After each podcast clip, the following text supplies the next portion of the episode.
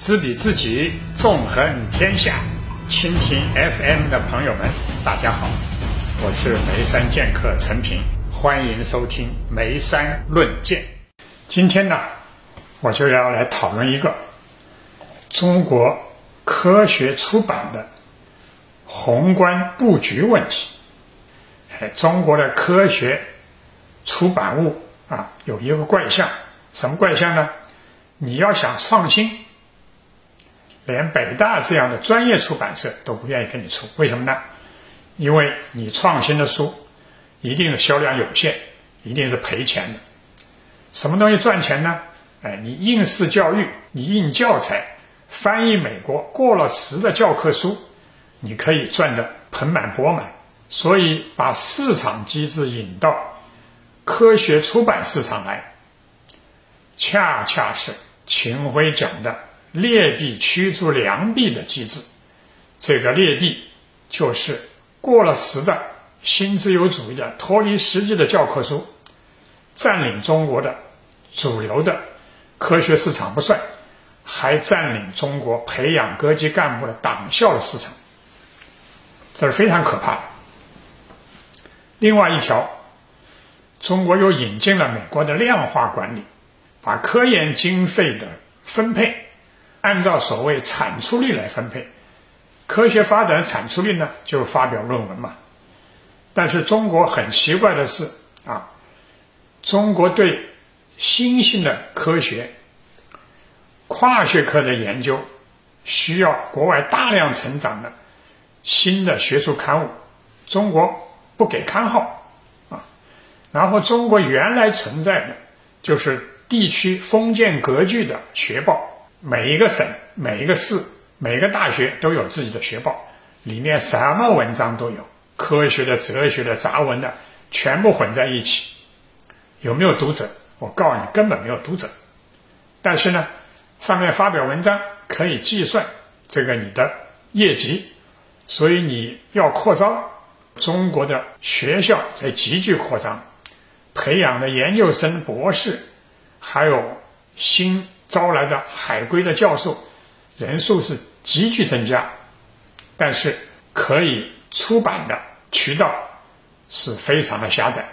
所以你就会发现中国一流的人才全部都投稿到国外去。为什么呢？不但国外的所谓评价的因子档次比国内高，而且呢，国外的出版渠道比中国还要大，就相当于中国。医药研究非常先进，但是药品监管部门非常保守，中国的证监会也非常保守，所以逼着中国的大量的企业到海外上市，逼了中国大量的医药的发明到国外去登记去营销，钱呢让外国资本给赚了不算，而且控制了中国科技创新的命脉。所以这个问题，我认为学术刊物的战略布局的问题，要解决这个问题，只要你的出版物让各个地方的科研机构和创新型研究型大学能有成长空间，那怎么样？一定要打破现在的封建格局，就必须要恢复国家科委，相当于中国的国防体制、军队的改革，要建立全国统一的，而且呢。又是多兵种协同作战的这么一个科技出版系统，不做这改革，那我们现在做的事情就是为他人做嫁衣裳。好，我们不说闲话啊，说怎么改。我认为第一条，中国要打破现在的学术界的官本位，中国教育部、科技部也好，我认为应该从国家科委啊下达这个激励机制。就是要打造一批啊各个领域的龙头的学术期刊。第一，这个学术期刊的主编必须自己是在前沿研究的学术带头人，而不是现在国内几乎是把退休下来的老人、资历大但是已经根本不在前沿的人去做这个学术杂志的这个主编。所以，我认为呢，现在世界上。啊，各个学科知名杂志的主编的地位和影响，实际上大于诺贝尔奖获得者，更大于什么校长、院长、主任之类的啊。所以一定要给这个龙头的刊物选这个主编，一定要是学术界来选，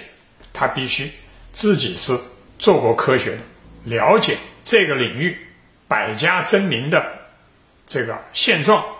然后呢，才能够发现这个新的创新的学派，然后呢，淘汰旧的学派。在这点上，我认为北大过度的吹捧蔡元培的兼容并包的方针，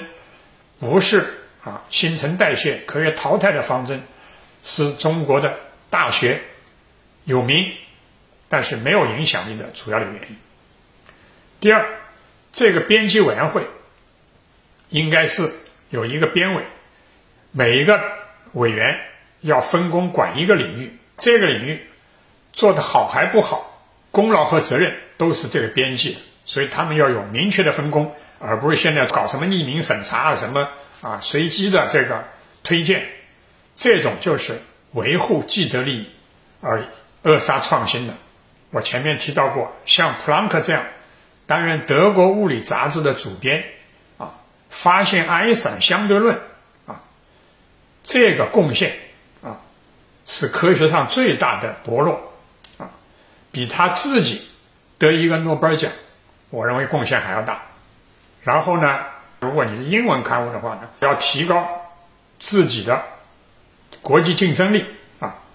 那你这个编辑委员会里面啊。还可以请进啊一批国际知名的这个编辑，这是第二条。第三条，我认为现在中国存在的那些大量的啊，我就把它叫做这个落后竞争的这些大学学报，要全国统筹的进行改版啊，比如说。我举个简单的例子，你这个复旦的学报，你到底你的长处是什么呀？如果你讲你复旦的拳头的这个学科就是国际政治，那你这个复旦的学报，你可以把它叫做复旦国际政治学报。这样的话呢，你就把国内其他的做国际政治的，包括社科院的，包括北大还有南大的，他们的人才。都收罗在你的编辑委员会里头，然后我就发现，比如说云南大学啊，它虽然很偏僻，但是它是多民族的省份，所以如果是中国要发展人类学，我对人类学就非常感兴趣。那这个龙头的杂志放在哪儿呢？我认为你放在北大，放在这个这个上海，都是没有这个资源的。所以关于生物多样性啊，关于文化多样性的研究。我就建议这个龙头的期刊就要放在云南大学或者是新疆大学。如果你要放在宁夏，我也认为也可以。这样的话呢，就把他们的学报给改版，把他们的学报本来是一个啊，按级别来讲只是省级的，省级里边还不如沿海的富裕省份，大家都不过问，你就可以迅速的把它变成啊，中国啊领先。将来呢，世界上呢是特色的这样的一个刊物。如果你以后还配套的成立啊跨学科的研究中心，那你招引人才的吸引力就不是现在中国在沿海省份拿什么高薪、拿什么啊豪宅来吸引。就是我以前讲过的，我在奥斯汀、在布鲁塞尔，或者我在这个德国小烫里面。我接触到世界一流的科学家的机会，远远超过我在北京、上海整天川流不息的接待各种名流官员啊！我我们就成做科学的就变成是公关的人了，在那做市场，这不是在做研究。当年英国剑桥大学卡皮萨俱乐部，卡皮萨是原来苏联的科学家，在英国那里当研究生，他的俱乐部里面。将来就出了像狄拉克这样的量子力学的大师啊，大伙听懂。所以，我认为要改变科学出版的布局啊和评审的这个机制。中国在未来的五年到十年之内，创造几十个在世界上有影响的跨学科的研究中心，还有相应的科学出版的队伍，中国不难比美国还要更快的占领科学的制高点。为什么？因为现在机会难得，这个新冠疫情，大量的西方发达国家的优秀的科学家没有这个资助的来源。他们的得意门生没有出路，很多留学生想要就业也没有办法。如果中国能在这个时候进行科教体制的改革，包括科技出版这个布局的改革，我认为凭中国的社会主义优越性，我的建议是不难实现。然后再把布局做大了以后啊，战场扩大，用武的空间做大了以后。你说还需要中国搞现在那套人际关系吗？我觉得就不需要。所以这点上，我讲中国的科技出版的宏观布局的体制改革，相当于中国国防体系的战区改革一样，是